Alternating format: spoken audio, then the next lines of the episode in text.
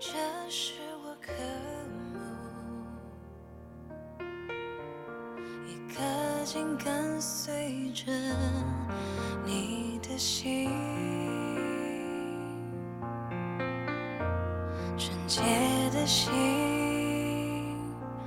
这是我渴慕。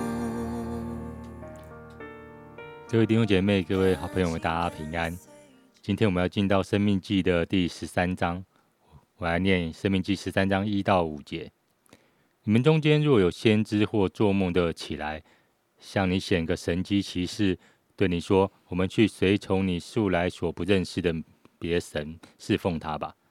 他所显的神机骑士虽有应验，你也不可听那先知或那做梦之人的话，因为这是耶和华你们的神试验你们。要知道，你们是尽心尽性爱耶和华你们的神，不是？你们要顺从耶和华你们的神，敬畏他，谨守他的诫命，听从他的话，侍奉他，专靠他。那先知或是那做梦的，既用言语叛逆那领你们出埃及地、救出你们脱离为奴之家的耶和华你们的神，要勾引你们离开耶和华你神所吩咐你所行的道。你便要将他致死，这样就把那恶从你们中间除掉。今天在我们中间分享的是明山传道，我们将时间交给明山传道。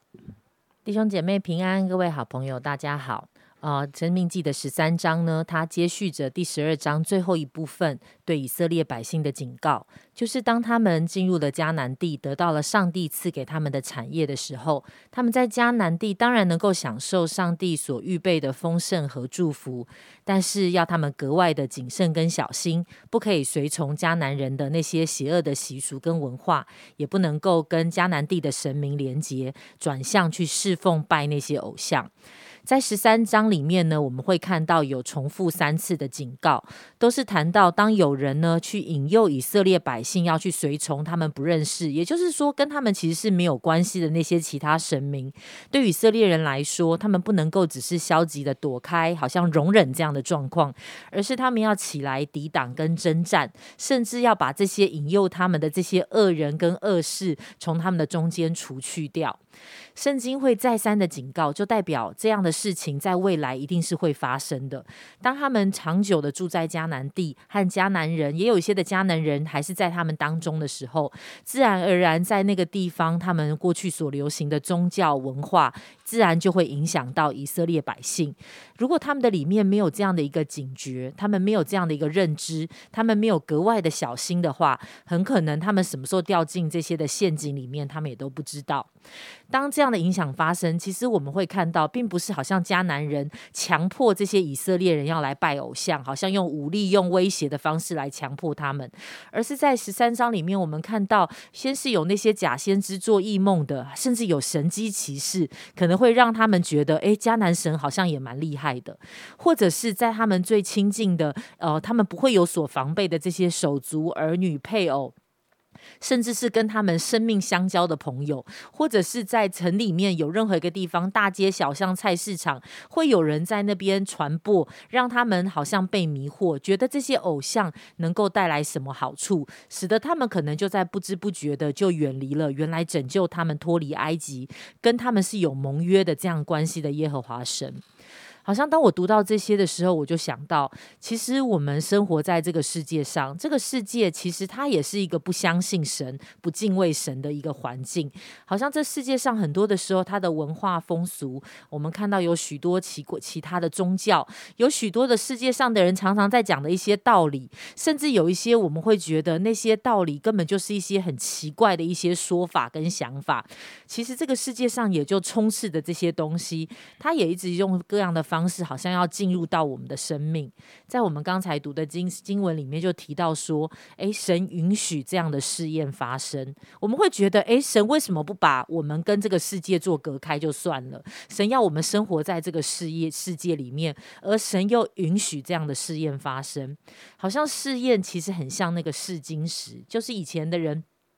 他们会拿金跟银在那个比较硬的石头上面摩擦，从那个留下来的痕迹来判断这个金跟银的纯度如何。或是有时候我们会讲真金不怕火炼，所以好像当这些试验的存在，好像其实是会在我们的里面显出我们对神的认识，以及到底我们里面对神的忠心、信心、顺从、热心、爱或是敬畏，到底是在一个怎么样的一个阶段？它跟它是否是真实的？好像在我们的里面。我们不能忘记，其实我们的人生就是已经在战场上，我们会遇见各样的磨练跟试验。当我们知道这件事情，我们应该就不是站在那里，好像等着白白的挨打，好像等着遇到了征战，然后我们就失败，而是在我们的里面是要有预备的。所以在这节经文这段经文里面，也告诉我们应该要怎么样去面面对。他提到是我们是要谨慎的，我们是要起来奋战的，而不是说让这些事情慢慢的。渗透到我们的思想、生活跟我们的生命里，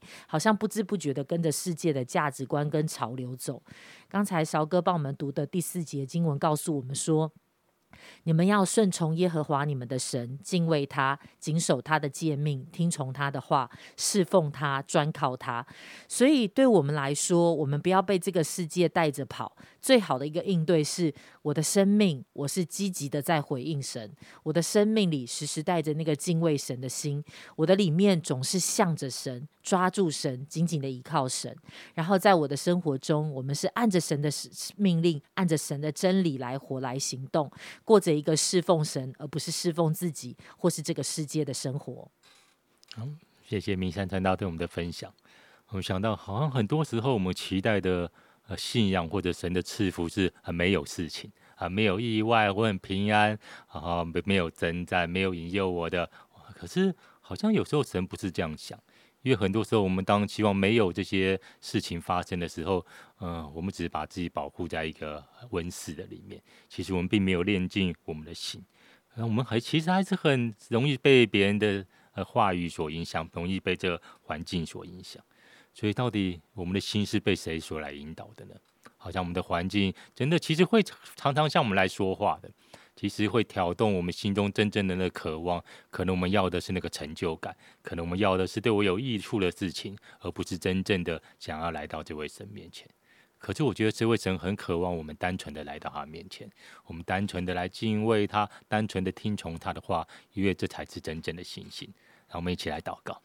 主要感谢主，愿你是那个又真又活的神。主要感谢你将你的话语赏赐给我们。主要也许有时候我们会觉得我们遇到的环境好像许多的试炼、许多的引诱，可是我们却真的知道，主要你要兼顾我们的心，让我们常常定睛在你面前。主要是的，因为我们真的知道，我们一切的好处不在你以外，而不是我们主要眼睛所看到的来吸引我们。主要来保守我们，这样祷告奉主耶稣基督的名，阿门。